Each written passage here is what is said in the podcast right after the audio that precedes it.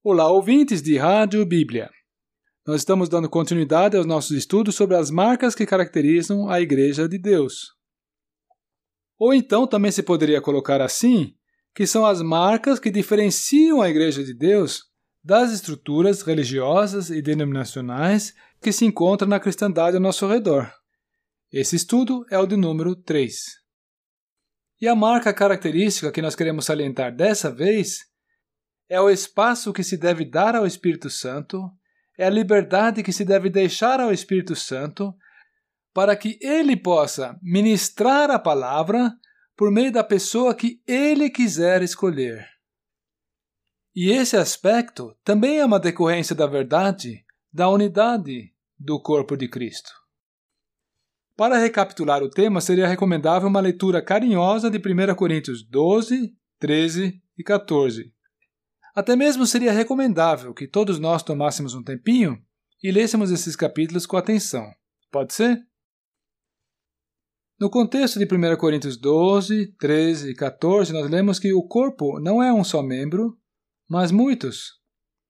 Aprendemos também que a um é dado mediante o Espírito a palavra de sabedoria, e a outro, mediante o mesmo Espírito, a palavra do conhecimento, e assim por diante e que não podem os olhos dizer à mão, não precisamos de ti, e nem a cabeça dizer aos pés, não preciso de vós. 1 Coríntios 12, de 8 a 21. E o apóstolo agrega então: quando vos reunis, um tem salmo, outro doutrina, esse traz revelação, aquele outra língua, e ainda outro interpretação. Isso é em 1 Coríntios 14, 26 a 33.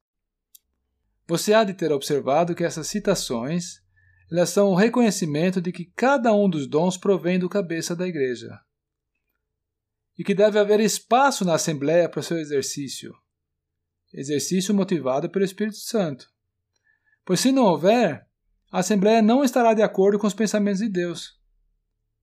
Podemos ir ainda um pouco mais além e dizer que se a estrutura denominacional não permitir que o dom que o Senhor Jesus deu à igreja se manifeste a parte do ministro que ali está instalado, as almas ali vão ser mantidas num estado de ignorância da verdade, difícil de imaginar até para quem não teve experiência disso. Por quê? Porque as pessoas ficam condicionadas à limitação daquele que é o seu ministro escolhido. Domingo após domingo, a audiência fica ouvindo o mesmo homem falando do púlpito, repetindo os mais simples elementos doutrinários, e ele está instalado no cargo.